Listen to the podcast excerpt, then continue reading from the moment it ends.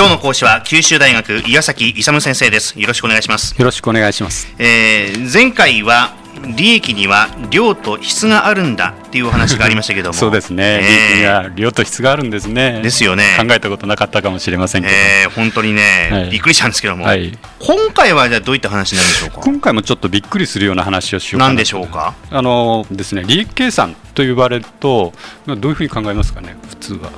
利益計算、うん、計算をするっていうのは1会計期間っていうのを思い浮かびませんか？あ要するに4月から3月まであるいは1月から12月、はい、実はこれ自然にやってますけどこれ期間損益計算って言ってるんですね。で期間損益計算というのは1会計期間を区切るんですよ、はい、で法人の場合は大体ですね4月1日から3月31日が多いんですよ。でこれ1年間という期間損益計算です、うん、ところが実はですねあの損益計算のやり方には2つあるんですよね。あ2つ。2つ。う、うん、だから皆さんはそれしか考えたことないし、制度的にはそれしかないんですよ。ところがですね視野を広く取るという練習をしないといけないんですよ。えー、広く取るとどういうことかというと、はい、会社というのはですね設立から解散までっていうのがあの一つのあれなんですよ。ところが、通常の場合はですねあの会社って一旦設立すると半永久的に継続するっていうあの過程に基づいて基幹損益計算やってるんです、ね、うん、だけど本来的にはですね山一証券とかいうところ潰れてるし、G、GM とかいうところもやっぱり設立から解散までっていうのが一つのそれを全体損益計算って言うんですね。全体損益計算。そう、はい、基幹損益に対して全体損益をどう計算するかとい。うことなんです、はい、でこれはななんで有効なのかということなんですけど例えばの量、あれなんですけども法人税にですねあの損益を繰り越して、えー、翌期にですねあの損失部分を欠損金部分をですね前期に欠損金があると当期が利益が生じた場合それを相殺してですね、はい、税金払わなくてもいいという制度がありますよね。そういう制度はなぜできるのかというとあの前期赤なのに当期黒だからといってですね前期の分無視して当期だけ払うと余計払う通算した方が正しいあの企業の実力が出ると。そういうような制度を設計するときにですねやっぱりそういう全体損益計算という見方をするんです。だからそのなぜ欠損金の繰越控除が あの法人税法等に認められているかというのを考えた場合それは基幹損益じゃなくて全体損益計算的なところを認めてるんです。で日本ではそれがですねあの短くて5年とか7年とかという制度なんですけどあのイギリスとかはもうずっとなんですねあの、うん、それが本来的なんですよ、本来的なんだけど日本はちょっとまあこれは法人税の話ですけども、はい、だからそれを例えば5年にするのか3年にするのか2年にするのかとかそういうのも含めてですね制度設計する場合にやっぱりそういう計算の仕方として基幹損益と全体損益計算という。で次はですね収益を計上するどういう段階で計上するかっていうのは会計に影響を与えるんですよ。えー、これも考えたことないと思うんですけど、えー、要するに、えーと、それをどこまでですね収益あるいは利益としてあのあの会計上はですね収益と利益ってちょっと分かれてまして収益から費用を引いたものが利益っていうことになってるんですけどだから利益の原則って収益なんですね。例えば収益って売上高なんですけどもその場合その利益の元となる源泉となるですね収益をどの段階で計上するのかっていうことがあってですねそれが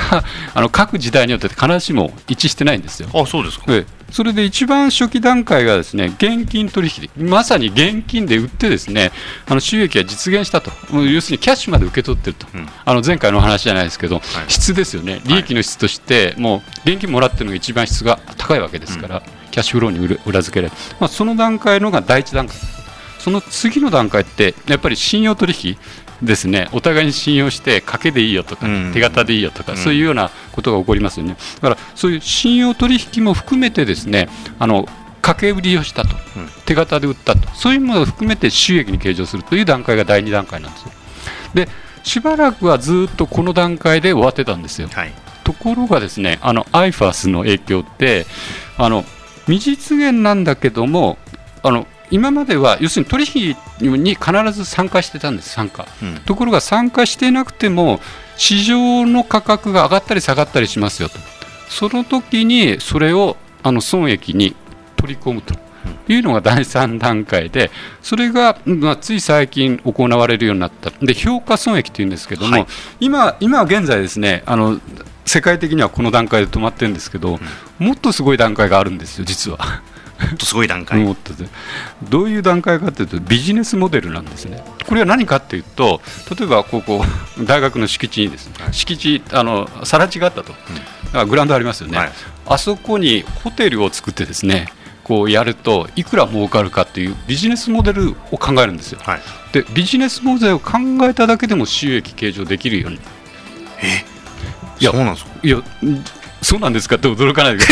そもそも利益も何も上がってないですよ上がってないです、うん、だってあの実はその前の段階考えて評価益とか評価損っていうのは実際に取引参加してないですよね。勝手に勝手に市場で上がった下がったしてるのに合わせてるんですよ、はい、だから自分が参加してないのに利益計上しちゃってるんですよ、うん、パンドラの箱を開けちゃってるんですよ。開けちゃってるんでもしそれが可能であればもう次の段階、ビジネスモデルを考えただけで、あそこへ何億円、何兆円の利益計上しようという段階までいくんです、これがビジネスモデルの段階ビジネスモデルを考えただけで収益計上できるんですよ。社会が認めればあの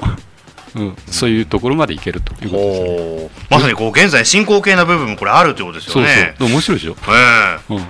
じゃあそういったこ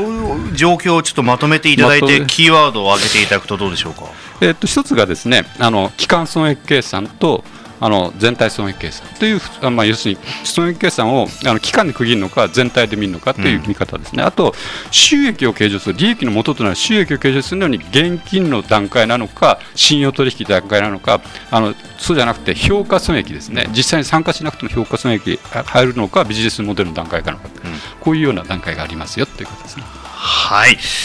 ということで今日は九州大学岩崎勇先生でした。ありがとうございました。ありがとうございました。